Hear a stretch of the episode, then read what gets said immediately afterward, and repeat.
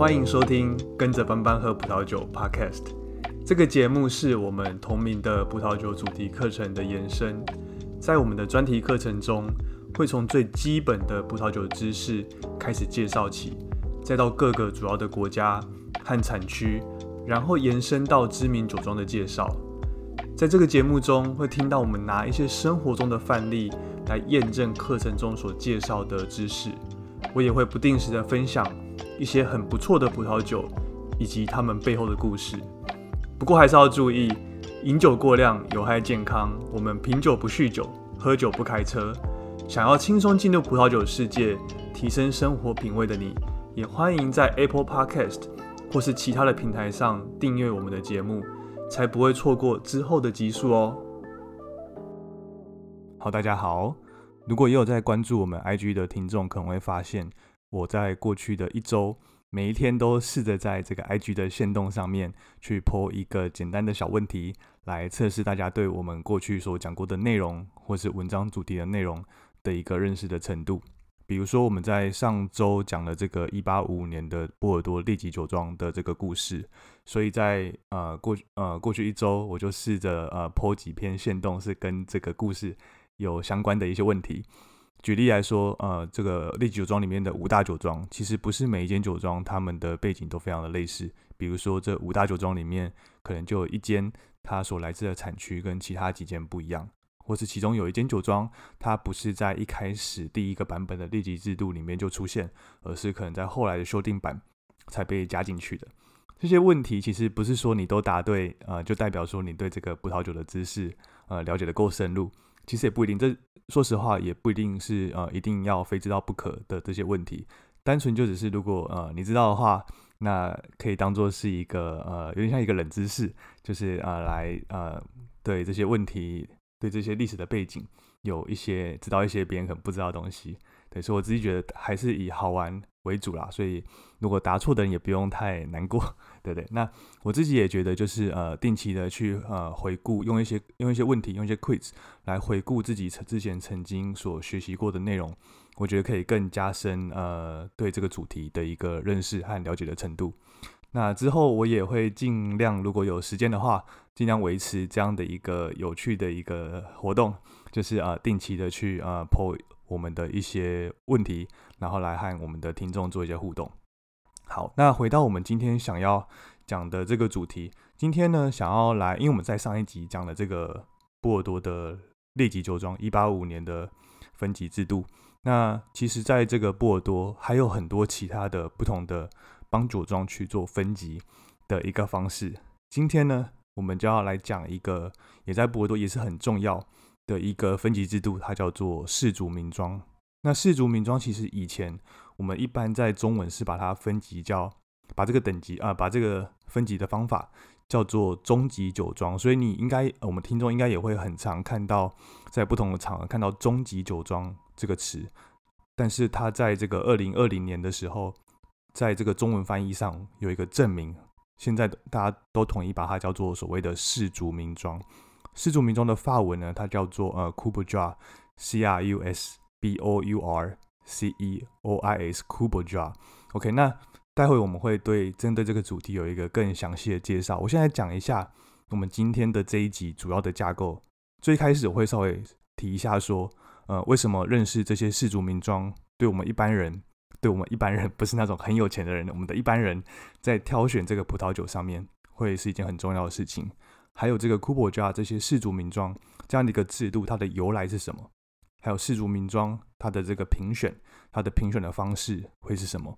？？Cobo Jar 呢，大部分应该说所有的酒庄都是在这个呃波尔多左岸的这样一个叫做梅多克梅达的一个产区，所以呢，我们也会来认识一下这个梅达梅多克这个产区。最后呢，就是我们这整集的一个结论。好，那我们就开始第一个主题：为什么认识这些氏族名庄，对我们一般人在挑选葡萄酒上面是还蛮重要的一件事情？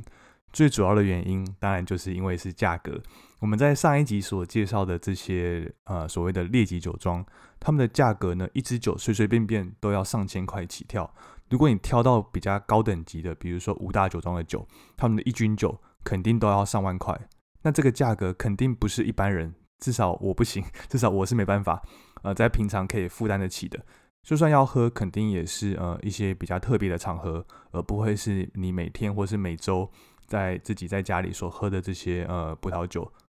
至少不行。对，所以那但是世祖名庄的酒呢，其实就非常的相反，它非常的一个平价，它的价格呢大都落在一千块以下。这个价格我相信是呃我们的一般人比较容易可以负担得起的。我举个例子。比如说，在这个去年年底，二零二一年这个冬天的这个家乐福的葡萄酒节，他在这个呃这次活动里面，他总共挑了十十四支的这个世族名庄的葡萄酒。我其实在这个文章里面有把它当初这个 D N，它一个呃很大的一个开业，它里面就呃放了它那个主题就是呃波尔多世族名庄。所以如果你当初其实不晓得世族名庄这个字代表是什么意思的话，那你看的应该也是不傻傻，对不对？所以，呃，听完今天这一集，你就知道什么叫做所谓的波尔多氏族名庄。它其实是氏族名庄这个分类呢，它其实是它代表，其实就是在波尔多左岸梅多克这个产区，他们所谓的一个分级的制度。这个分级的制度，它把这个参加评选的酒庄分成三个等级：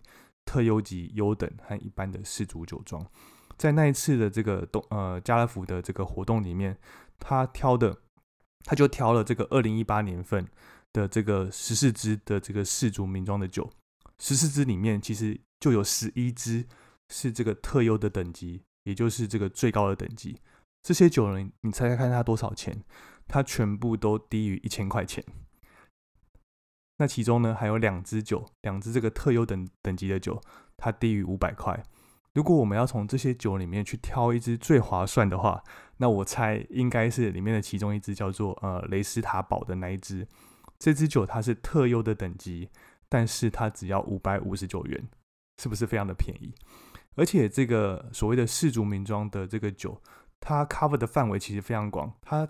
它的酒的产量呢，它就占了整个波尔多梅多克产区，它占了它三分之一的产量，所以。这些酒，它也当然也都会呃出口到国外去，所以平常我们一般消费者其实很容易可以买到这些酒的，所以它产量高，外销到国外，价格又够便宜，所以这些肯定是我们一般人比较容易可以接触到的酒。那当然，如果你知道怎么挑选的话，那当然你就可以比较可以简单的去挑到这些具有代表性的这些波多左岸产区的风格。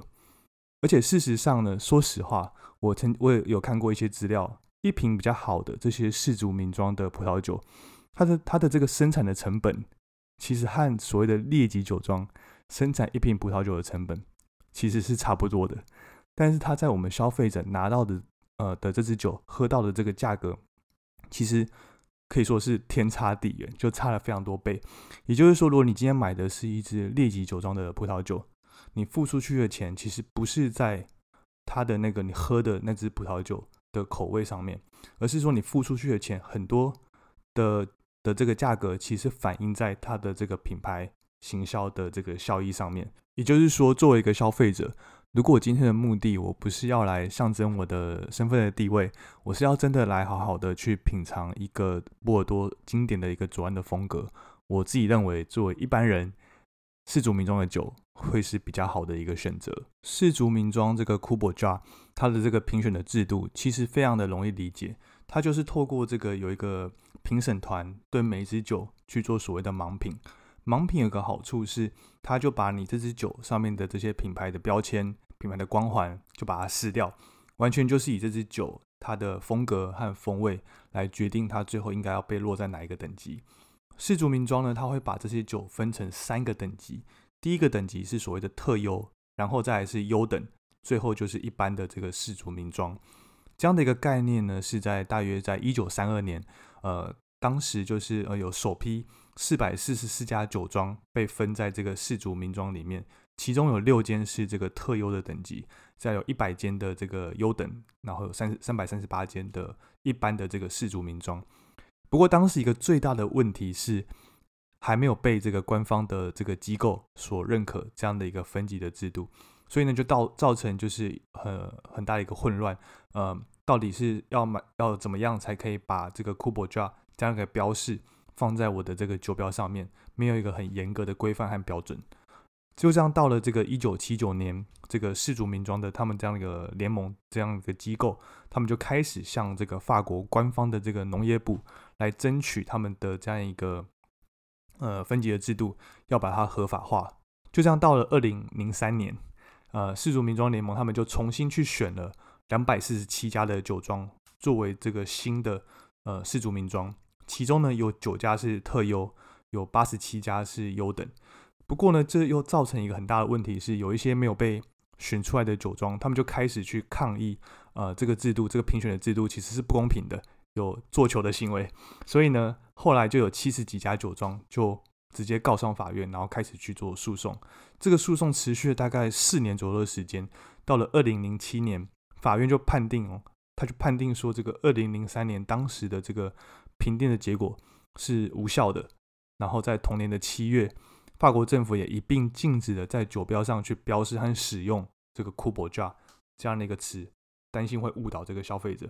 这样的结果呢，代表什么？代表说当时这个二零零三年的这个分级的结果无效，也就是大家就白忙一场，全部重来。好，到了二零一零年的时候，呃，当时呢又颁布了新的呃两百四十三家。的这个世族名庄，他以呃他们在二零零二零一零年颁定的嘛，所以他们以二零零八年份的这个葡萄酒的品质来来判定，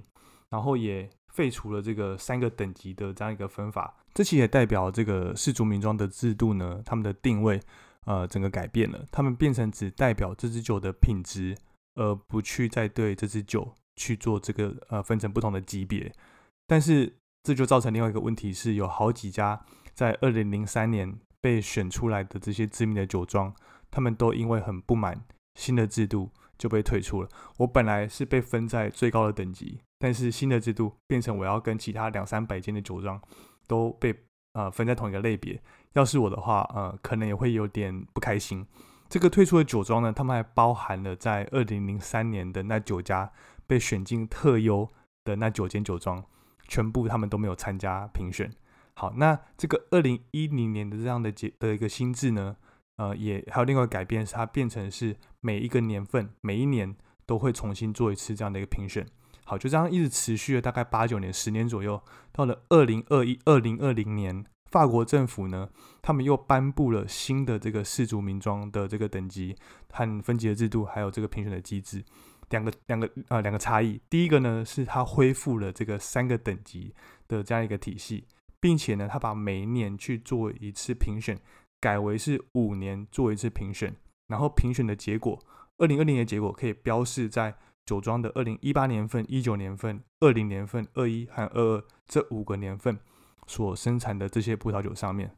这一次的结果有十四家的特优的酒庄，有五十六家的优等，还有一百七十九家的这些世族名庄。二零二零年的这个新的制度和它的结果。我觉得对我们一般消费者来说，应该是一个比较好的一个消息。为什么这么说呢？如果作为一个刚接触葡萄酒的人，我想要去呃认识所谓的经典的波尔多左岸的风格应该要长什么样子，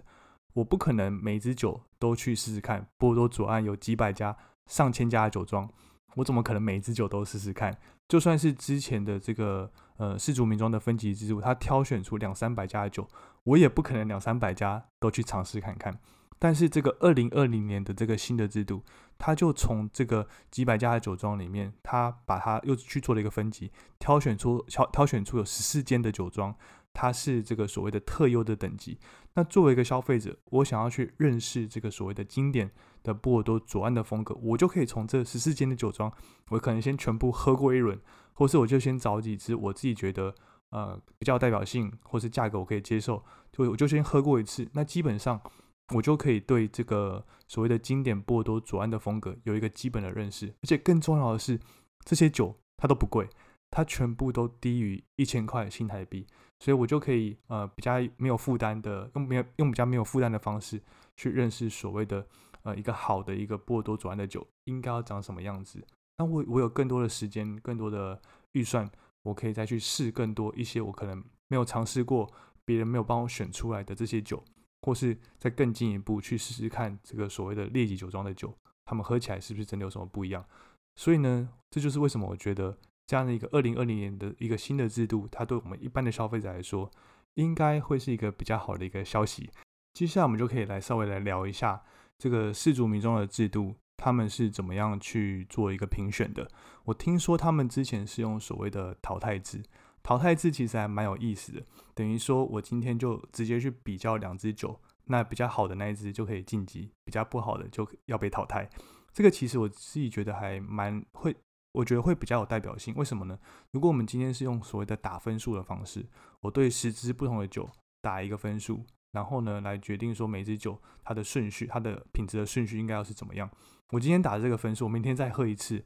呃，可能这个分数的顺序有很大的几率就会不一样了，对不对？那后天打一次又不一样，那这样子做出来的结果。嗯，怎么会有代表性，对不对？但是如果是用淘汰制的话，我今天两支酒，我直接去做一个判断，哪一支酒比较不好喝，应该被淘汰。我今天做出来结果，明天做出来结果，甚至十天后做出来结果，我认为哪一支酒应该要被淘汰，这样的一个判断，应该都还是会有蛮大几率，几率会是一样的。所以呢，终极酒啊，对不起，呃，四族名庄他们的这样一个评选的制度，就是用这样的所谓淘汰制的方式。二零二零年，他们呃评选的方法呢，呃，他们是呃在二零一八年的时候颁布。第一个第一步呢，它是会有一个独立认证的机构，然后来全程去监控这个评选的一个流程。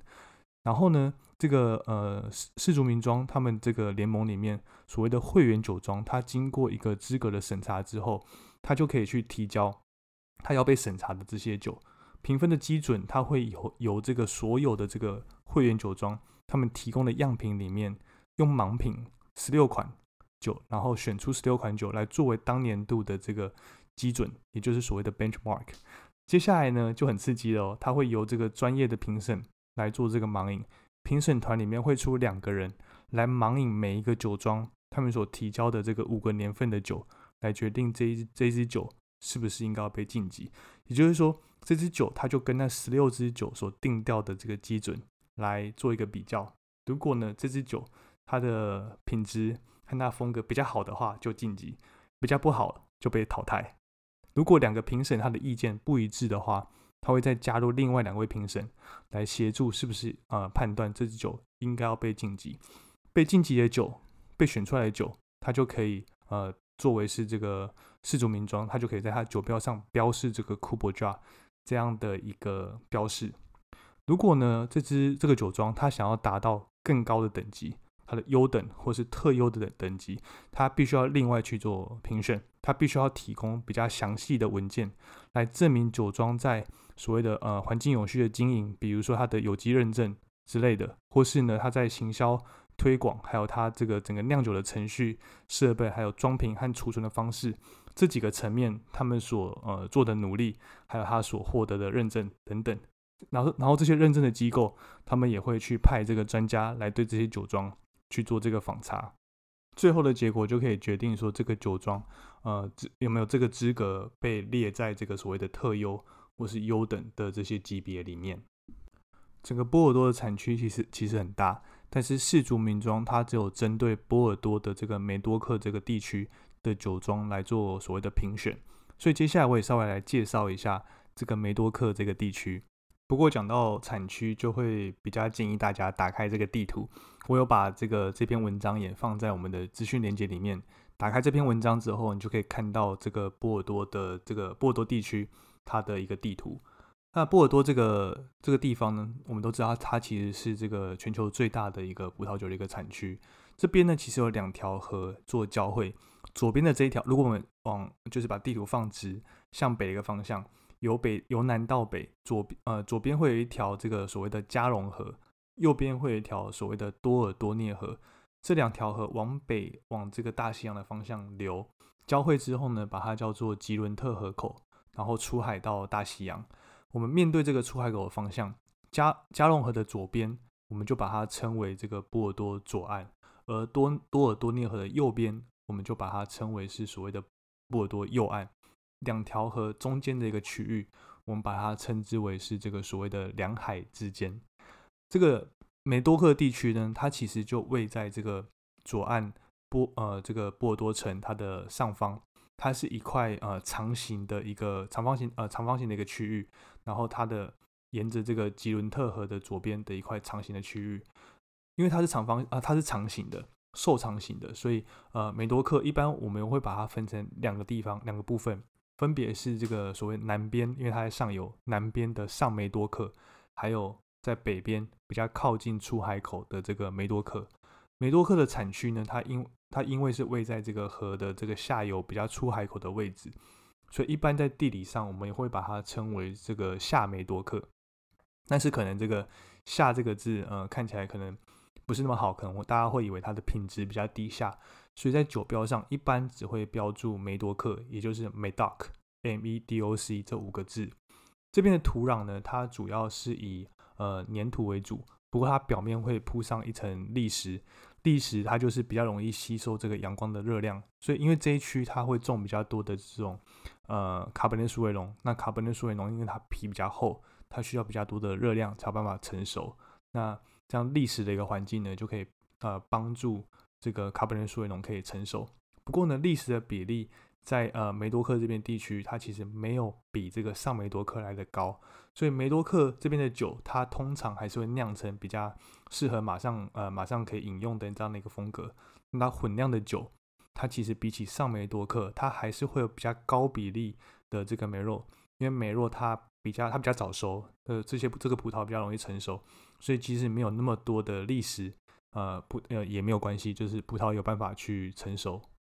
然后再往下到了这个上梅多克这边就不一样了，这边它的历史的比例。就更高了。这边上梅多克有一个很大的特色，就是它有非常多的这个列级酒庄，由北到南呢也有几个很知名的这样的一个副产区，分别是呃从北到南分别是这个圣埃斯泰夫、波雅克、圣朱里安，还有马哥，很多这个顶级的这个呃列级酒庄全部都是呃在这些产区里面。这些顶级的这些次产区，有时候我们会也会把它称为是这个酒村。然后在上梅多克的中部，还有两个越来越受到瞩目的一个村庄，分别是呃利斯特塔克还有穆里斯这两个村庄。在这边虽然没有这种所谓的劣级酒庄，但是其实出了非常多很厉害的这个氏族名庄。比如说二零零三年的氏族名庄分级，在呃穆里斯这边就出了两家特优的这个氏族名庄等级的酒庄，分别是这个解忧堡还有宝洁堡。都是非常好、非常有名的，呃，利级酒，呃，的对不起，非常好、非常棒的这种氏族名庄。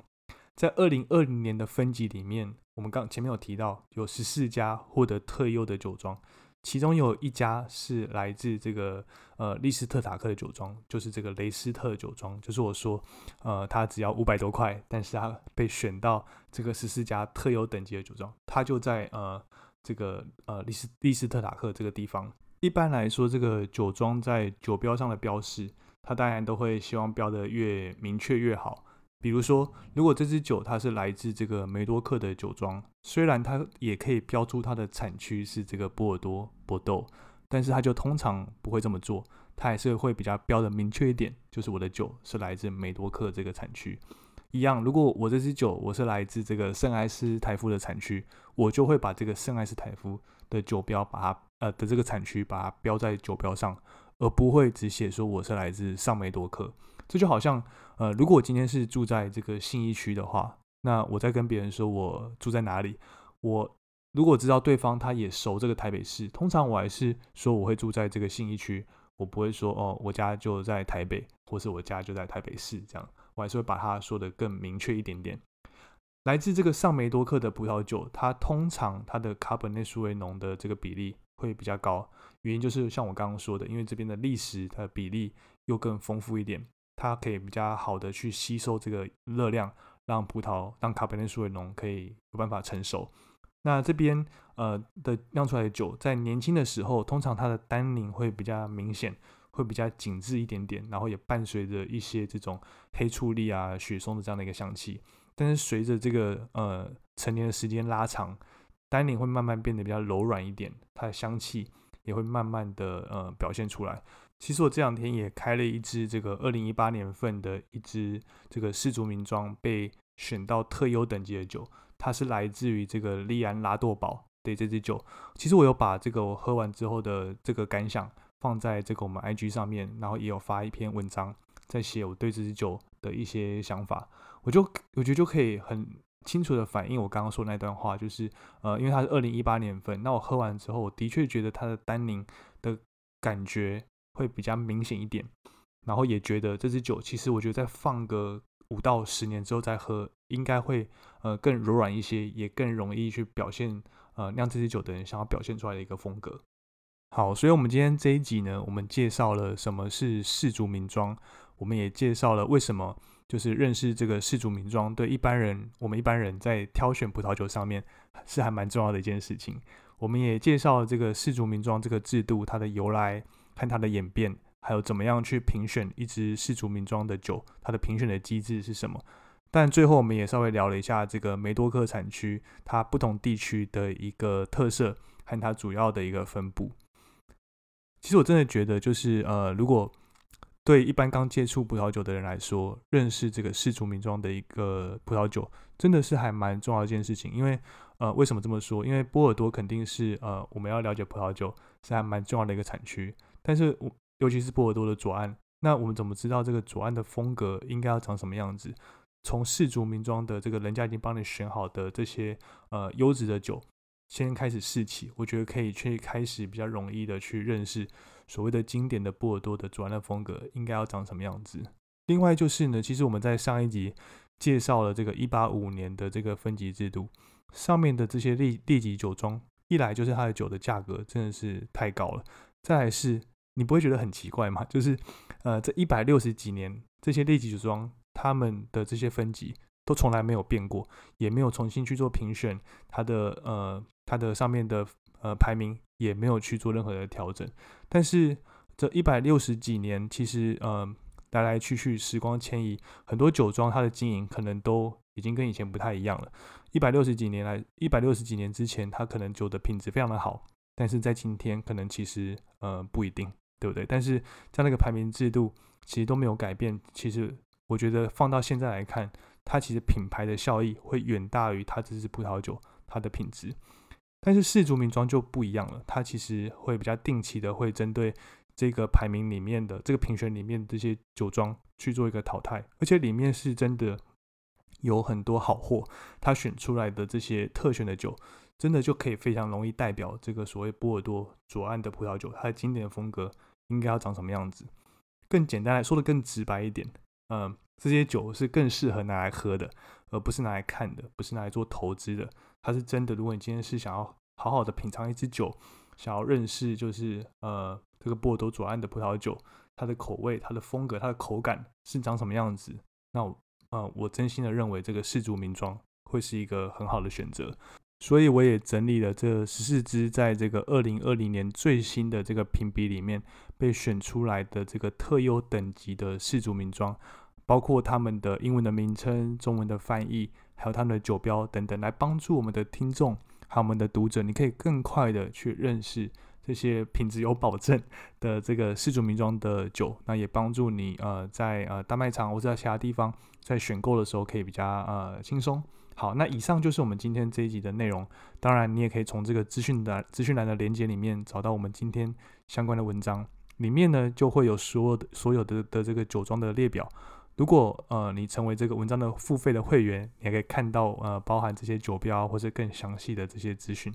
如果想要支持我们节目的话，从我们的资资讯栏就可以找到呃赞助的连接，可以选择单次赞助任何你想要赞助的金额。如果喜欢我们的节目，那也请分享给你对也对葡萄酒感兴趣的朋友，或是在这个 Apple Podcast 或是 Spotify 给我们五星的评价。如果任何的问题和建议，或是有什么想听的内容，那也欢迎透过这个 Apple Podcast 的评价，或是 Instagram 私讯告诉我们。最后，最后，如果也希望，呃，当然也希望就是我们的听众可以阅读我们整理的这些文章，那都可以透过这个资讯连接里面可以找得到。就像我一直在说，就是我觉得这些文章内容，不管是对准备 WSET Level Two 或是 Level Three 的听众，或是我们的读者，或单纯只是想要了解这个葡萄酒知识有兴趣的听众，我觉得都会蛮有帮助的。OK，那今天这一集就先这样，我们下集见，拜拜。